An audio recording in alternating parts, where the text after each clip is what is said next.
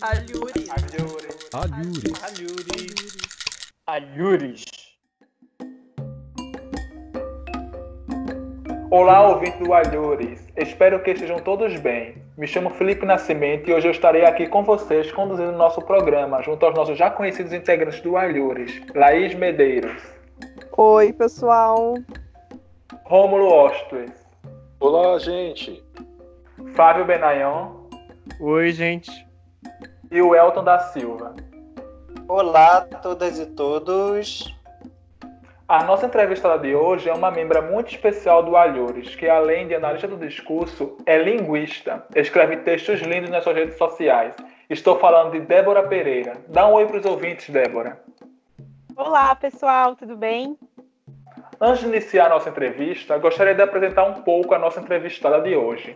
Débora Pereira é graduada em Linguística pelo Instituto de Estudos da Linguagem, Unicamp, com mobilidade acadêmica na Universidade do Porto, Portugal. Mestra em Divulgação Científica e Cultural pelo Labjor, Unicamp, e doutoranda em Estudos da Linguagem pela Universidade Federal Fluminense, com bolsa da CAPES. Débora tem experiência na área de linguística, com ênfase em análise do discurso. Desde os trabalhos de iniciação científica na graduação, ela tem interesse em discursos do no digital, permeados pelas redes sociais e por discursividades do urbano. Atualmente, ela pesquisa e reflete sobre as hashtags, tentando traçar um diálogo entre a hashtag e a noção de arquivo, de Michel Pechet. Assim também se interessa sobre movimentos sociais, formas de se manifestar politicamente e resistir nos ambientes digitais. Ela também é colaboradora do LAIS, Laboratório Arquivo do Sujeito. Como vocês perceberam, ouvintes, Débora apresenta um currículo e tanto e estuda temas extremamente pertinentes para a atualidade. Hoje vamos discutir um trabalho dela muito interessante, titulado como De Amarildo ao Haiti, Reflexões sobre Universalidade e Memória em torno de suas hashtags. Débora, você poderia falar um pouquinho da sua motivação para esse trabalho e resumi-lo rapidamente para os ouvintes? Posso, posso sim. É, mas antes de começar, eu queria dizer que é um prazer gigante estar aqui com vocês hoje, fazer parte desse grupo e poder conversar com o público também sobre essa pesquisa e sobre questões que têm me mobilizado e me inquietado tanto. E que bom que a gente pode falar, né, conversar e ouvir também eu acho que esses encontros sempre geram um movimento na gente, um movimento que é, que é sempre muito bem-vindo e muito necessário. Mas então, sobre a motivação para esse trabalho, eu vou falar bem resumidamente, porque acho que a gente vai conversar sobre ele né, ao longo do, do episódio de hoje. Eu, eu sempre me interessei por rede social, desde a iniciação científica, como você bem disse no, na apresentação, e eu tenho tentado observar o funcionamento das redes na relação com as manifestações sociais. E esse trabalho é um reflexo, uma continuidade disso da minha trajetória, da minha breve trajetória, né? Ela é bem curta. Eu já estava pensando bastante sobre essa formaçãozinha, a hashtag Somos Todos. E aí, nesse trabalho específico, eu traço uma relação entre as hashtags Somos Todos Amarildo e Ninguém é Haiti, e aí, para isso, eu me ancoro tanto em textos sobre o funcionamento do digital e das hashtags, quanto no que o Peixe traz sobre a universalidade no semântica e discurso. E é isso, assim, eu acho que a gente vai conversando mais sobre isso ao longo do, da entrevista. Muito obrigado, Débora. É, ouvintes, é um trabalho e tanto. E para começar nossa rodada de perguntas, passo a palavra para Rômulo Ostwin. Obrigado, Felipe. É, Débora, olá. É, eu sempre acompanho os seus trabalhos faz algum tempo já, né? Fomos colegas de Labjor também, de outros grupos de pesquisa, fomos orientados pela Cris durante o nosso, a Cris Dias, né? Durante o nosso mestrado. Então, faz algum tempo já que eu tenho é, contato com suas pesquisas e elas é, me encantam muito, assim, né? É, há algum tempo já eu é, toda vez que eu vejo, tipo, a hashtag Somos Todos, eu sempre lembro de você, e já fiz várias piadinhas com você, piadas internas, enfim. É, e estou sempre pensando em você quando vejo essa hashtag, né? E aí tinha uma pergunta que eu sempre quis fazer, não tive oportunidade, talvez seja agora essa oportunidade, assim, né? Para a gente pensar que seria o seguinte, assim, qual seria o funcionamento específico é, o funcionamento discursivo específico de uma hashtag, né? Tipo, o que, que uma hashtag seria capaz de produzir como efeito que uma formulação linguística não seria? Por exemplo, É, o que que dizer hashtag somos todos se diferencia de só dizer somos todos alguma coisa, né? É, e aí eu vi que também no início do seu trabalho, esse sobre o qual a gente vai conversar hoje aqui, você cita a Mariane Pavot, né, e a noção de tecnopalavras clicáveis. É, eu queria que você explicasse um pouquinho sobre o que é essa noção, para a gente entender o que seriam essas tecnopalavras clicáveis, é, e também é, para a gente compreender um pouco sobre como as hashtags né, elas passaram a circular é, fora do meio digital, né? Mas assim a questão é existe um fora do digital, mas eu digo para além das redes digitais, né? Por exemplo, eu vejo no meu material de pesquisa, por exemplo, hashtags em cartazes, vejo hashtags em camisetas, é, enfim, nas pichações e tudo mais. Então, eu queria que você falasse um pouquinho sobre essa diferenciação tá bom, e também falasse um tá. pouquinho sobre as tecnopalavras. Tá bom, Rômulo, muito obrigada pela sua pergunta. Na verdade, são várias perguntas, né? Tem muita coisa aí no que você, no que você disse. E que bom que a hora de você perguntar chegou, porque é muito bom a gente pensar através das provocações que os nossos amigos trazem para a gente. Sobre o primeiro ponto que você levanta, o funcionamento discursivo da hashtag, é, essa questão ela me afeta bastante, porque nos meus trabalhos eu sempre, eu sempre costumava usar a definição de hashtag da Mariane Pavot, como você viu aí, tecnopalavra clicável. E desdobramentos disso, né? A definição dela não se encerra aí. E aí a Vanise disse para mim assim, é, um dia, Débora, você precisa ter um entendimento seu de hashtag. E aí eu pensei, nossa, realmente, eu preciso pensar uma definiçãozinha mais discursiva. E aí foi quando eu comecei a entender hashtag também como enunciado, porque eu acho que essa definição de tecnopalavra clicável, ela é um pouco mais técnica, digamos assim. E aí agora eu estou tentando pensar a hashtag como enunciado, além de uma palavra clicável, não descartando jamais o fato de que a hashtag é uma palavra clicável, né? Mas eu estou tentando percebê-la como enunciado porque ela é passível de confronto, de disputa de sentidos e de tornar-se outra, né? Usando aí a definição de enunciado de Peixet. Isso me vem principalmente porque eu tenho trabalhado com hashtags militantes. Eu tenho chamado de militantes por enquanto, mas esse termo pode mudar ainda. Mas então, o que são essas hashtags militantes? São aquelas que trazem alguma situação de cunho político-social mais específica, diferente de hashtag sextou, por exemplo. É claro que tudo pode ter um cunho político-social, mas na hashtag militante isso fica mais marcado. É o caso de Marielle Presente, por exemplo, ou de hashtag ele não, que tem chamado minha atenção bastante nos últimos meses. E sobre a especificidade, né, de você dizer com hashtag, eu acho que essa especificidade está na filiação pelo digital, está na formação do arquivo hashtagado no digital. É claro que se eu digo Marielle presente sem hashtag, eu me marco, eu me posiciono, isso significa muito, produz inúmeros efeitos, mas se eu digo com hashtag, eu estou contribuindo para a construção de um determinado arquivo em torno dessa tag e estou me filiando a outras pessoas, outros usuários que estão usando essa hashtag também. E se a gente pensa nas hashtags militantes, que comunicam do lugar dos movimentos sociais, essa construção de arquivo é ainda mais forte e potente, porque quando você clica e abre esse arquivo, você pode ver lá diversos posts com informações diferentes e dizeres super contraditórios e que, mesmo na contradição, fazem parte daquilo daquela tag. Então, acho que a especificidade né, de usar a hashtag está nisso.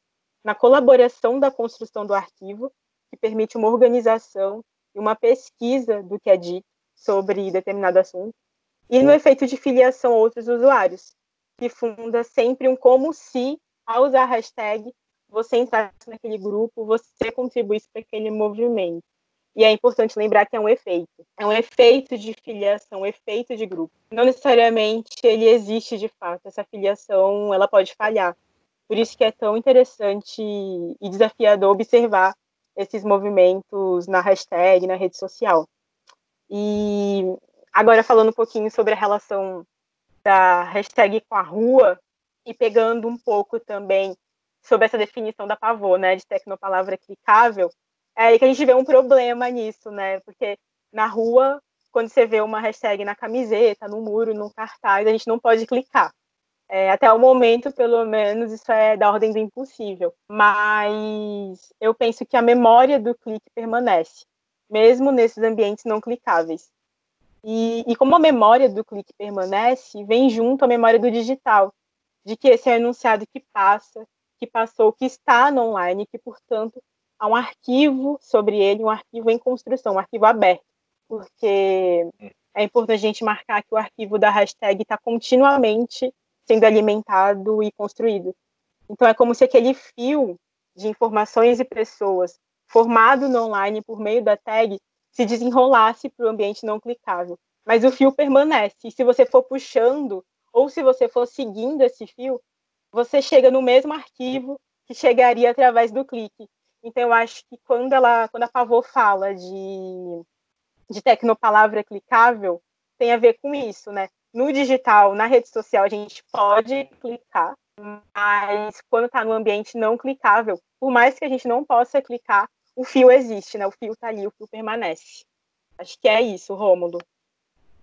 Não, perfeito, que bonito, que modo bonito de nos explicar, né? Fiquei enfim, como o Felipe até lembrou, né, você escreve outras coisas além de trabalhos teóricos e falar também sobre eles de uma maneira bonita é, encanta. Muito grato pela resposta. Enfim, vamos conversando mais para frente também. Ah, bom, já que já que o Felipe falou dos textos da Débora, eu não posso deixar de citar um projeto que foi ela que me apresentou, que é justamente o hashtag Cartas para Julho, quem quiser conhecer um pouco dos textos da Débora no Instagram, pode procurar por essa hashtag. E como o Rômulo já introduziu a pergunta dele falando sobre seu histórico com a Débora, queria dizer que foi ela também que me apresentou o Rômulo, então só vem coisas boas daí. O projeto das cartas para Júlio, Rômulo, o Alhudo, deixa de ser uma junção disso. E agora, com esse artigo, trouxe algumas questões para minha pesquisa. Li teu artigo fazendo várias anotações e pegando referências que vão me ajudar muito. E eu fiquei com uma curiosidade. Eu queria que tu me falasse um pouquinho sobre. Foi uma diferença que me chamou a atenção entre as hashtags que tu analisou no artigo. Todas elas remetem a acontecimentos com protagonistas conhecidos, ou porque eles já eram conhecidos antes, ou porque eles se tornaram conhecidos depois do ocorrido. Em duas hashtags, os protagonistas são citados pelo nome, no caso, a Maju e o Amarildo. Mas uma outra hashtag que está no teu artigo, a hashtag Somos Todos Macacos, o protagonista da situação, que no caso foi o jogador de futebol Daniel Alves, não é diretamente retomado na hashtag. Esse apagamento do sujeito empírico tem alguma coisa a ver com o processo de universalização? Tu consegue identificar algum funcionamento diferente quando esse apagamento ocorre?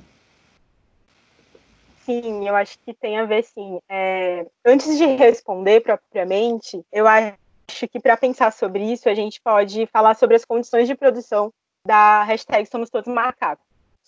Porque, diferente das outras duas, a hashtag Somos Todos Macacos já nasceu dentro de um movimento de marketing e de mercado mesmo. Ela começou a ser disseminada nas redes pelo Neymar, o jogador de futebol Neymar, mas ela foi criada, montada e pensada pela agência de publicidade Loduca, que é a agência que cuida da imagem do Neymar e que também criou a camiseta oficial da hashtag, cuidou da foto que o Neymar usou para disseminá-la, é, elaborou um vídeo de, de, divulgação da hashtag, enfim.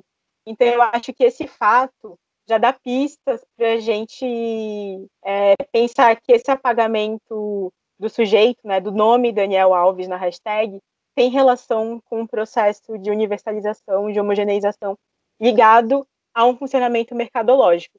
Porque quanto mais são retiradas e apagadas as marcas desse sujeito empírico, mais pessoas se identificam com esse dizer e vão consumir produtos e ideias em torno desse dizer. Na, na camiseta da hashtag, que foi vendida na época, né, estava sendo vendida pelo Luciano Huck, além da hashtag Somos Todos Macacos, escrita na camisa, tinha a palavra respeito e tinha um Somos Todos Iguais. Então, se a gente considera que somos todos amarildos, somos todos maju, produzem um efeito de universalização através do somos todos, eu acho que dá para dizer que somos todos macacos produz esse efeito de universalização duplamente. É, ele vem pelo somos todos e também pela palavra macacos, em detrimento de Daniel Alves. E os efeitos de usar a palavra macacos numa hashtag que se propõe a denunciar atos racistas são muitos, né? E muito, muito diversos e contraditórios. Tanto que existem inúmeros trabalhos sobre isso, que tratam especificamente da hashtag Somos Todos Macacos. Eu lembro sempre da tese do Rafael Parintins, da Unicamp. Ele não é da D, é da Linguística Textual, mas ele reflete sobre questões em torno dessa hashtag são bastante interessantes para a gente pensar.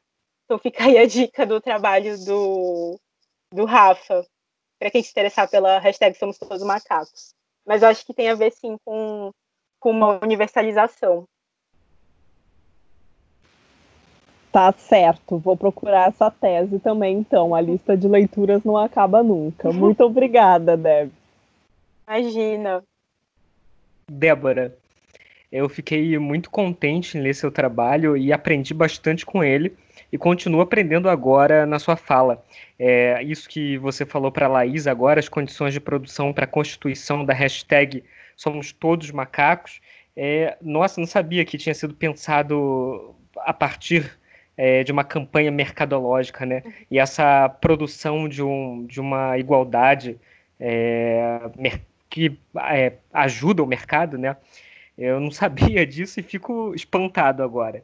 Bem, é, uhum. Eu tenho uma questão para você, pensando é, no seu artigo. Você indica como a hashtag Somos Todos Amarildo, devido a seu caráter generalizante, convoca os sujeitos a um lugar comum e ao sentir único, produzindo o apagamento da tensão existente entre as diferentes posições ideológicas e classes sociais. Esse funcionamento, você afirma, promove uma imagem utópica de igualdade e consenso, você também cita mais duas hashtags, né, que já foram abordadas aqui no nosso programa, que é Somos Todos Macacos e Somos Todos Maju. Acho que Somos Todos Maju eu estou citando agora, né? Acho que não falamos ainda. Essas duas hashtags têm semelhanças e diferenças em relação àquela primeira, Somos Todos, é, Somos Todos Amarildo. Eu gostaria de saber um pouco mais sobre os efeitos equívocos dessas estruturas. Você acha que a homogeneidade dessas hashtags produz uma certa, uma certa performatividade de uma luta conjunta, levando as pessoas, por exemplo, a cobrarem uma justificativa do Estado sobre os tantos amarildos que são mortos pela polícia? Ou seja, a produção de uma hashtag Somos Todos engaja as pessoas em busca de um, um objetivo, uma demanda em comum? E também como essa suposta luta conjunta é uma questão, né? Como essa suposta luta conjunta, na forma de uma hashtag, constitui uma imagem utópica de igualdade e consenso, como você analisou, falha. Como essa suposta luta conjunta falha. Então, a minha questão é, é, é, tentar entender um pouco mais, né? Eu queria entender um pouco mais, a partir das suas análises, como esse somos todos é, funciona equivocamente na produção de uma performatividade que engaja as pessoas em busca de uma demanda única, mas também como é, esse imaginário de unidade falha, como essa falha funciona. Então, é, essa é a minha questão. Tá bom, Flávio. É muito legal a sua questão, porque eu acho que ela, que ela cabe para qualquer hashtag que tenha uma relação com alguma reivindicação ou movimento social, não só as que usam a formulinha Somos Todos. Mas, para retomar um pouquinho, quando a gente diz que o uso, o compartilhamento da hashtag, no caso específico, Somos Todos Amarildo, produz um apagamento da tensão existente entre as diferentes posições ideológicas e classes sociais, a gente está falando sempre de um efeito, um efeito de universalidade, um efeito de lugar comum, é uma pretensa igualdade. E aí é por isso que talvez elas tenham circulado tanto, porque produzem esse efeito de homogeneização. Sobre a performatividade, eu acho que é um efeito também. Um efeito de ato, é um como se. Um como se, ao usar uma hashtag, eu estivesse de fato participando de uma luta. E você mesma afirma na pergunta, né? Uma suposta luta. Eu acho que na verdade, poderia ser também uma ilusão de luta, né? Eu sinto, pelas minhas pesquisas e leituras, esse tempinho que eu tenho me debruçado sobre esse objeto, que a hashtag tem um lugar muito valioso para os movimentos sociais, porque nela há a possibilidade de, de criar grupos de filiação no arquivo formado por elas. Há muitos sentidos diferentes e contraditórios sobre o mesmo assunto, que com certeza promove deslocamentos e rupturas, mas a luta, o ato mesmo de reivindicar, eu não sei se dá para dizer que ele começa, acho que aí depende, mas sem dúvida ele não se encerra numa hashtag. Tanto que movimentos muito grandes, com muita visibilidade no online, vão para a rua, vão para o jurídico, vão para outras instâncias. E aí você pergunta como ela falha. Sobre a Somos Todos Amarildo, especificamente, eu acho que ela falha em relação ao próprio enunciado mesmo, ao uso do somos todos. É, eu tento entender isso na minha, na minha dissertação, inclusive. Ela falha no momento em que você não é o Amarildo, e não digo o Amarildo em si, mas no momento em que você não é uma pessoa negra que sofre violência policial, que tem o seu corpo escondido e tudo mais, ela falha justamente por conta desse funcionamento de universalização, de universalidade. E se a gente abrir para outras hashtags, que também podem promover essa suposta luta, como você bem disse, eu sinto que a falha vem quando a hashtag cai na diluição, que é constitutiva do digital, não tem como escapar dessa diluição. E a diluição não é só porque tem muita coisa acontecendo no online a todo momento. Isso acaba diluindo, esvaziando alguns assuntos, que é quase uma competição para ver o que as pessoas vão falar, o que vai repercutir, engajar tal dia, em determinado momento do dia. Mas eu estou tentando falar da diluição pelo excesso de informações e dizeres dentro da própria hashtag que está sendo usada. E não a diluição no geral, sabe? E é tanta coisa dentro de uma única hashtag, são coisas que podem se inscrever em informações discursivas tão contrastantes que eu acho que alguns sentidos podem ficar vagos, podem, podem ficar vazios. Então, eu acho que essa suposta luta por meio da hashtag falha pelo próprio funcionamento do digital, que é ao mesmo tempo o que possibilita a sua existência.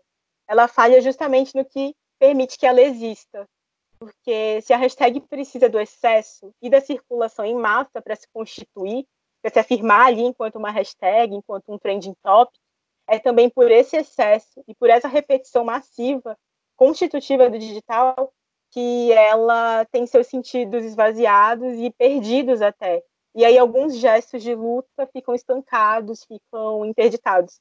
Eu não sei se eu te respondi, não sei se era por essa linha que você ia, mas eu consegui pensar muito com a sua pergunta, fiquei pensando muito sobre ela. E eu tô, eu quero pensar mais sobre ela ainda, mas é, eu consigo te responder isso agora, Flávia. Nossa, você deu uma aula. O que você analisou, o que você respondeu, me leva a pensar sobre as questões que eu estou desenvolvendo para minha tese. Muito obrigado. Fantástico, Imagina. obrigado. É, ouvintes, como vocês estão percebendo, é um trabalho instigante. E eu também tenho a minha pergunta, Débora. Aproveitando a tua resposta para Flávio, ao longo do seu trabalho você analisa o funcionamento de algumas hashtags, entre as quais a hashtag Somos Todos Amarildo e a hashtag Ninguém é Haiti. Em sua análise, você aponta para o caráter universal e homogêneo que vai sendo produzido por meio da hashtag Somos Todos, que, como você afirma, tem um funcionamento generalizante que apaga as contradições e silencia a luta de classes. Então eu pergunto, esse mesmo funcionamento não está presente na hashtag Ninguém É, enquanto em Somos Todos se constrói uma coletividade generalizante que produz a ilusão de que todo e qualquer sujeito pode enunciar desse lugar, por meio do pronome indefinido ninguém, a indefinição produzida também não produziria um efeito similar, já que esse lugar indefinido, entre aspas, poderia ser ocupado por qualquer sujeito, também entre aspas. O que diferenciaria então o funcionamento discursivo dessas duas hashtags? Oi, Felipe. Sim, eu, eu concordo super com você.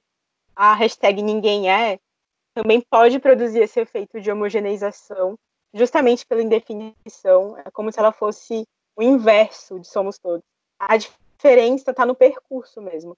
O modo como Ninguém é Haiti significa se dá pela sua relação com a hashtag anterior, que é a hashtag Somos Todos.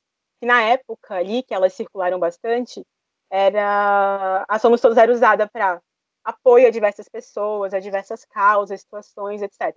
E aí, quando aconteceu o terremoto no Haiti, a repercussão, as demonstrações de apoio foram muito, muito baixas, muito ínfimas.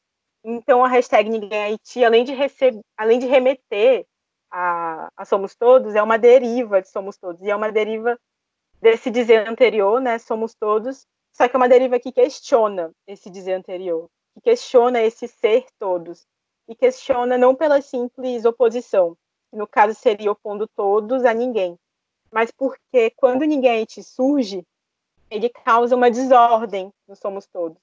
Ele vem lembrar que há uma indefinição e, sobretudo, uma ausência no Somos Todos, principalmente em Somos Todos Amarildo. Ausência de apoio, ausência de Estado, etc. Então, ninguém é mexe com um senso de igualdade presente em Somos Todos, porque ela lembra que o todos também é indefinido. Então, você está certo. O funcionamento das duas é similar. Nas duas formulações, há espaço para esse qualquer sujeito, que pode ser nenhum sujeito, mas a hashtag ninguém é causa uma ruptura pelo trabalho com a memória mesmo, né? É porque ela vem depois de somos todos. Então, tem toda essa relação de memória aí que faz com que ela signifique tanto. É como se fossem as mesmas formulações, só que uma seria o avesso da outra. E é por isso que no artigo eu tento mostrar o quanto Haiti e a marido se assemelham. Mesmo que, que em um haja todos para formar a hashtag, e no outro o ninguém, os dois são marcados por uma indefinição e uma ausência no modo como eles significam. Muito obrigado, Débora. Acho que esclareceu bastante para mim e para os nossos ouvintes. Débora, eu também tenho uma pergunta. É, ela tem a ver com algumas das questões que você já abordou, respondendo os colegas, mas eu queria ir mais especificamente na página 129 do seu trabalho, quando você já discute o aparecimento da hashtag Somos Todos Olímpicos, que, se eu não me engano, ainda não foi comentada aqui hoje, né? Uhum. E aí uhum. lá você aponta, né? E aí tem a ver com o que você estava respondendo para o Felipe agora, Lá você aponta que esse almejado, né, esse desejado ser todos, né, que é comum né, entre todas as hashtags analisadas, ele deriva de um ser todos diante de uma violência sofrida para uma espécie de alegria de superar obstáculos e um, viver um momento olímpico, né? E aí eu estou citando o seu texto mesmo. É, é muito interessante para mim ver como ao longo do trabalho você vai reconstituindo a rede de sentido que leva de uma coisa a outra, né? E aí demonstra para nós, você de, demonstra isso com muita expertise, né? Que o sentido é de fato um percurso, né? É, e aí, com relação a isso, eu percebo que esse percurso percorrido pelas hashtags ele me parece fortemente atravessado por um certo discurso neoliberal que tende a apagar o histórico das lutas de resistência e cooptar os gestos produzidos nessas lutas, né, esvaziando seus simbolismos em prol do vendável, do sucesso, né? Você concorda com essa leitura, né? Como você vê esse processo? Oi, Welton. Sim, eu super concordo com essa leitura. Deu para perceber esse funcionamento muito claramente, observando essas formaçõezinhas, somos todos. E é bem claro como ela teve o sentido esvaziado ao longo do tempo, né? Do Somos Todos Amarildo para Somos Todos Olímpicos. Acho que teve na época também Somos Todos Brasil, para falar das Olimpíadas. E eu acho que esse processo de esvaziamento, de certos sentidos, dando lugar para o marketing, para o mercado, tem a ver com o fato de que o sentido, sim, é um percurso, mas, sobretudo, uma disputa, um confronto mesmo. Então, apropriações e processos que tornam significações, principalmente de luta e resistência, vagas, acontecem o tempo inteiro.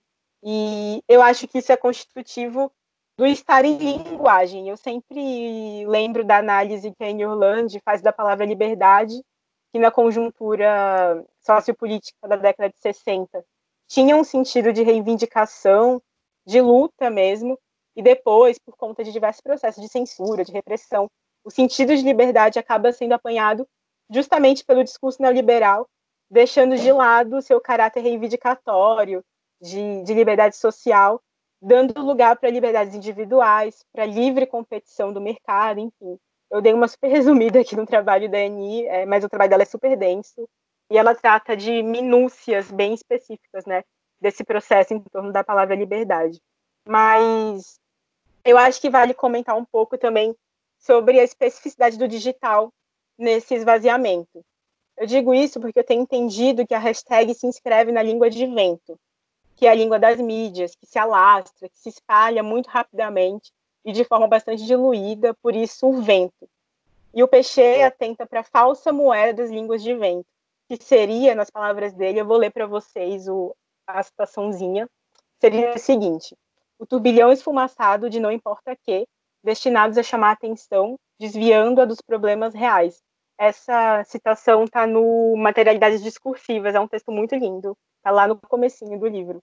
E pensando nessa reflexão do Peixe, a gente pode interpretar esse desvio dos problemas reais como justamente essa cooptação de sentidos pelo neoliberalismo, que você bem disse, que acontece bem rápido, né? Justamente no meio desse turbilhão esfumaçado. Eu sempre lembro também do Guilherme Adorno. Na tese dele, ele também fala um pouquinho da língua de vento. Ele diz que a língua de vento pode ser leve, mas pode alastrar fogo em muitas direções.